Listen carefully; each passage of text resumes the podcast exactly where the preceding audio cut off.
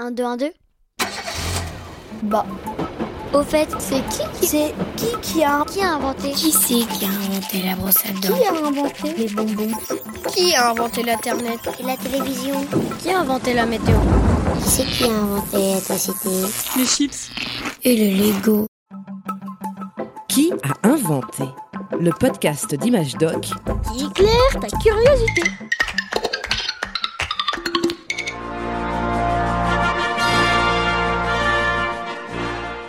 voilà Viens vite Les premiers Jeux olympiques modernes débutent. Nous voilà à Athènes, en Grèce, le 6 avril 1896.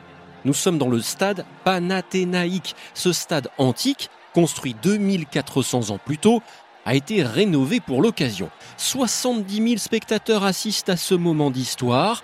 Le roi Georges Ier de Grèce prend la parole. Je déclare l'ouverture des premiers Jeux olympiques internationaux. Dans le stade, un petit homme tout mince, avec une petite tête toute fine, barré d'une immense moustache noire en forme de guidon de vélo. Son cœur bat fort. Pourtant, le baron Pierre de Coubertin ne participe à aucune épreuve sportive. Quel bonheur, mes amis Le stade est rempli. Mon cher baron, vous pouvez être fier. Vos Jeux olympiques sont déjà un succès populaire.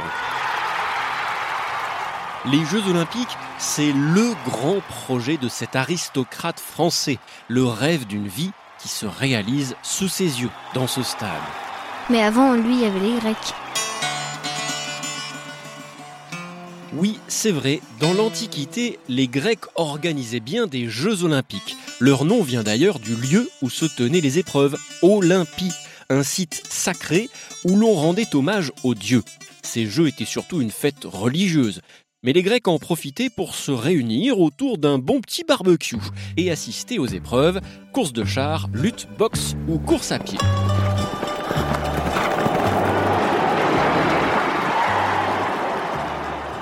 Tous les citoyens grecs pouvaient participer, qu'ils soient princes ou simples paysans, enfin tous les citoyens, mais pas les femmes. Du coup, c'est du sexisme. C'est pas juste. Ces Jeux antiques étaient organisés tous les 4 ans. Pendant 12 siècles, c'était un rendez-vous incontournable de la Grèce antique, même en temps de guerre.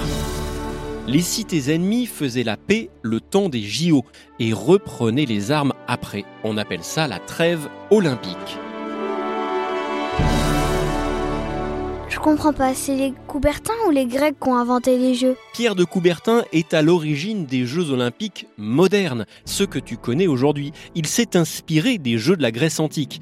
L'idée que le sport puisse apporter la paix le fascinait. Il faut dire qu'il a été traumatisé dans son enfance par la guerre entre la France et l'Allemagne en 1870. Le petit Coubertin a vu les soldats allemands piller le château familial. Alors la guerre, non merci. Pierre rêve d'un monde en paix. Sa famille appartient à l'aristocratie, C'est quoi un aristocrate? Des gens qui détiennent le pouvoir et les richesses à l'époque, si tu préfères. Ses parents lui payent de grandes études, il l'imagine déjà militaire ou juge. Mais non, Pierre s'intéresse à l'éducation et au sport. Coubertin adore le sport. Coubertin, il faisait quoi comme sport Alors, pas le skateboard ou la course en sac, non, son truc c'est plutôt la boxe, l'aviron, l'escrime ou le tir, les disciplines nobles du 19e siècle. Il est même champion de France de tir au pistolet. Incroyable. Pour lui, le sport permet de rapprocher les gens, riches ou pauvres, comme dans la Grèce antique. C'est aussi une manière d'apprendre à se surpasser. C'est simple, Coubertin pense que tout le monde a le droit de faire du sport. À cette époque, c'est loin d'être le cas. Mais dans certains pays, comme l'Angleterre, les enfants commencent à faire du sport à l'école. On devrait faire pareil en France. Tous les enfants devraient faire du sport. Ça en ferait des adultes plus forts, capables de pousser leurs limites. Alors le baron de Coubertin se démène. Il rencontre des ministres, des médecins, des savants. Avec sa fortune, il réunit des tas de gens. Il crée des journaux pour défendre ses idées. Petit à petit, grâce à Coubertin, l'éducation physique arrive dans les écoles françaises. Des clubs commencent aussi à organiser des compétitions. Mais pourquoi se limiter à la France? Pourquoi pas développer le sport dans le monde entier? Oui, pourquoi pas? Des Jeux olympiques où chaque pays enverrait ses athlètes. Pas de guerre entre pays, juste une grande et belle compétition sportive. Ni une ni deux, voilà notre baron reparti en mission pour convaincre les autres pays. Là aussi, il dépense sans compter. Et les grands pays d'Europe et les États-Unis acceptent. Et peu importe les vainqueurs, l'important c'est de participer, non? Participer, participer comme il y va. Pour de nombreux pays, ces jeux sont quand même l'occasion de montrer qui est le plus fort, hein. mais dans un stade, pas sur un champ de bataille. En 1894, Coubertin organise le premier congrès international olympique à Paris. Cette grande réunion fixe les règles des Jeux modernes. Une compétition mondiale tous les 4 ans, des médailles pour les vainqueurs de chaque épreuve. On crée aussi une devise. Siltius, Altus, Fortius. Fortus, ça veut dire fort, je pense. Ça veut dire plus vite, plus haut, plus fort en latin. On compose un hymne olympique Coubertin dessine lui-même un emblème. Cinq anneaux de couleurs entremêlés. Voilà, parfait. Cinq anneaux de couleurs entremêlés pour symboliser l'union des cinq continents. Enfin, on choisit une ville pour organiser les premiers JO. Et quoi de mieux que la capitale de la Grèce, le pays des Jeux antiques? Ce sera donc Athènes, en 1896, puis Paris en 1900.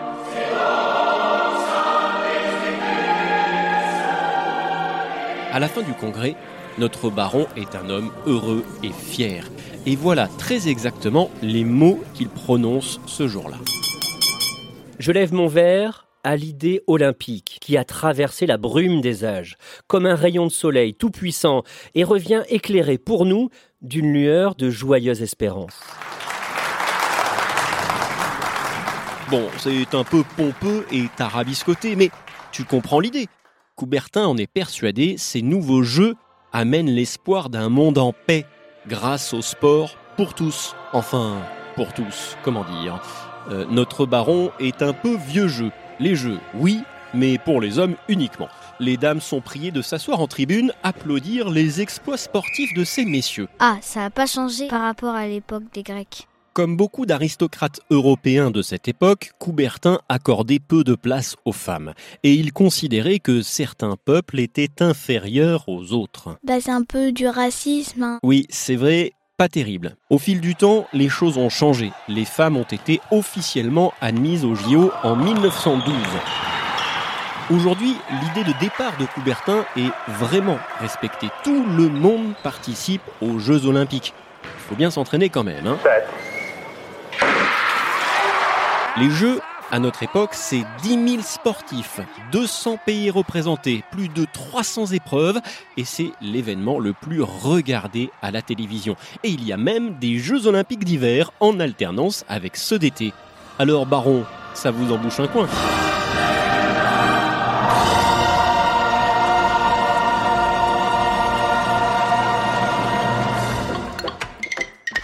L'idée de Coubertin a traversé le XXe siècle et pas besoin de participer au, au JO pour se dépenser. Le magazine Image Doc du mois de juin 2021 t'explique comment le sport permet d'être bien dans ton corps, bien dans ta tête et bien avec les autres. Allez, je te laisse, je vais m'entraîner pour devenir champion olympique de billes. Et Julien, c'est pas du sport les billes. Ah bon? J'aurais pourtant juré. T'es- sûr? Certaines. Ok, tant pis. Un podcast original, Bayard Jeunesse, Billy de Cast.